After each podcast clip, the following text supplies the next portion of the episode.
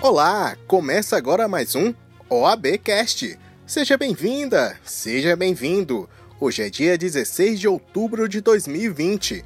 Eu sou Tiago Soares e deixo você atualizado sobre as ações da Ordem dos Advogados do Brasil. Lave as mãos, abra os ouvidos e continue comigo. Já estamos no ar.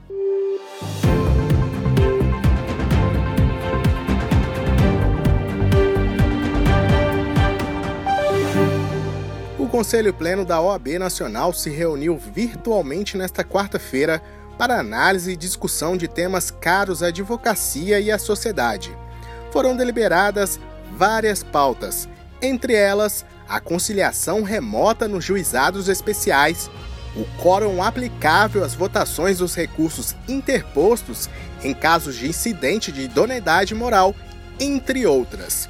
O presidente nacional da Ordem, Felipe Santa Cruz, elogiou a decisão dos conselheiros e conselheiras de ingressar com uma DPF pelo fato de ter sido privado o direito fundamental à ampla defesa e ao contraditório em uma portaria do Ministério da Mulher, da Família e dos Direitos Humanos, que anula a condição de anistiados políticos a militares. Dizer que é um voto que honra as tradições da Ordem dos Advogados do Brasil, informar a todos que estamos absolutamente atentos, como não poderia deixar de ser, com o negacionismo, com a idealização de torturadores, apologia a torturadores por altas autoridades da República, e a ordem e a ordem será atenta, vigilante, inclemente na defesa da democracia, do Estado Democrático de Direito, e em colocar sim barreiras, limites a esse negacionismo que quer ser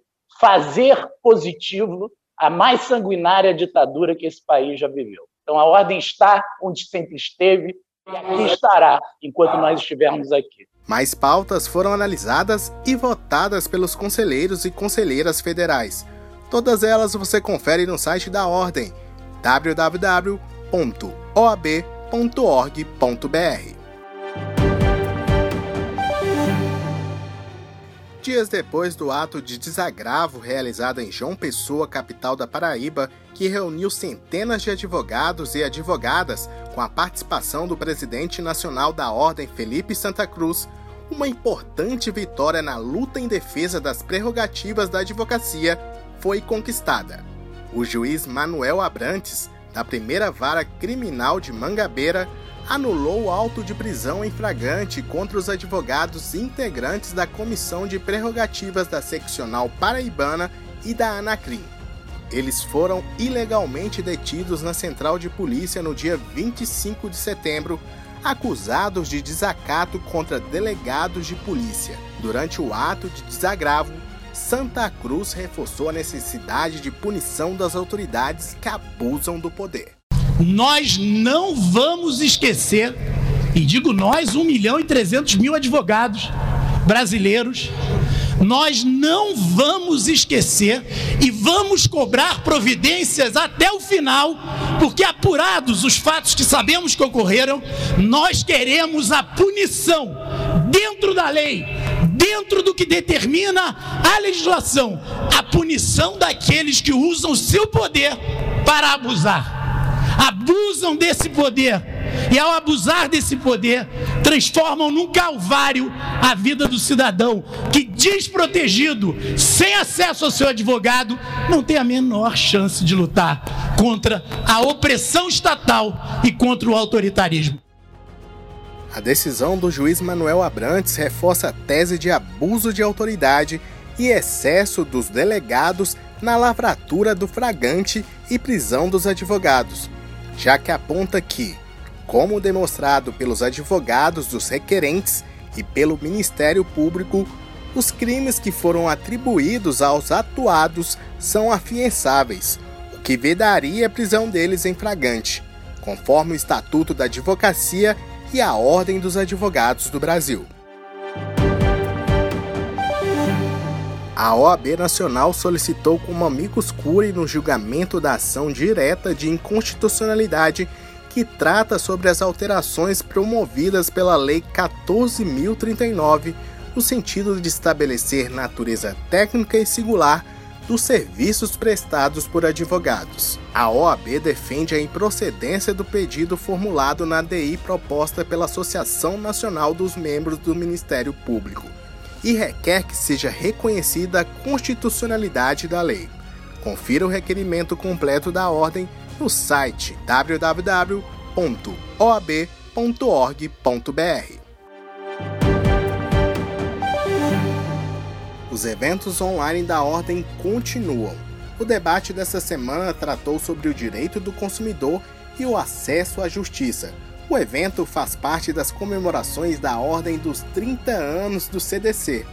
Vários temas como a importância dos juizados especiais, a justiça gratuita e o dano moral coletivo foram abordados. A advogada Sandra Lima Alves Montenegro tratou sobre novas tecnologias no acesso à justiça. De acordo com ela, o contexto pandêmico precipitou o uso de ferramentas digitais e trouxe uma nova vulnerabilidade. Como todos, as mudanças que nós estamos vivendo, elas são introduzidas, elas são muito discutidas quando a gente fala do que se chama a Revolução 4.0, que é a chamada sociedade que foi impactada por toda a revolução tecnológica da inteligência artificial mas existe uma preocupação de utilizar toda essa tecnologia, esses benefícios da Revolução 4.0, para a gente construir o que no Japão se chamou da Sociedade 5.0.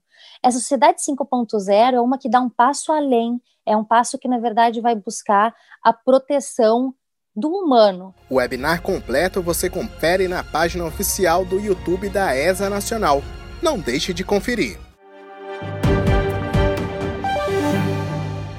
Outro evento que agitou as páginas online da OAB foi o webinar que tratou sobre a cooperação institucional para combate a cartéis. A presidente da Comissão Especial de Defesa da Concorrência da OAB, Raquel Cândido, conduziu os trabalhos. A notoriedade que o assunto adquiriu nos últimos anos foi destacada logo no início dos debates. É um evento que é, é singular, porque reúne exatamente essas pessoas que tanto, tanto têm a nos ensinar a respeito do combate a cartéis, para tratar de um tema que é muito pertinente, muito importante, que com certeza é, tem a sua, a sua, o interesse de todos, né? Então, entender os, os, a questão da cooperação institucional, como ela é importante para o combate aos cartéis, o que pode melhorar, como pode melhorar, e principalmente como nós que temos interesse na área, nós que somos estudiosos ou atuamos profissionalmente, tem, podemos colaborar para o crescimento nesse combate ao que é realmente a mais nefasta é, conduta anticoncorrencial, a mais prejudicial ao consumidor e à sociedade. O webinar está disponível na página da Ordem dos Advogados do Brasil no YouTube. É só acessar. A OAB conquistou uma importante vitória para a advocacia no plenário virtual do Supremo Tribunal Federal o ministro Ricardo Lewandowski pediu destaque do julgamento do recurso extraordinário que discute se o Conselho Federal da OAB deve prestar contas ao Tribunal de Contas da União. A ordem avalia ser fundamental que o julgamento ocorra no plenário físico, de maneira presencial, em função da relevância do tema para a advocacia e, por extensão, para a administração da justiça ainda não foi estabelecida uma data para o início do julgamento.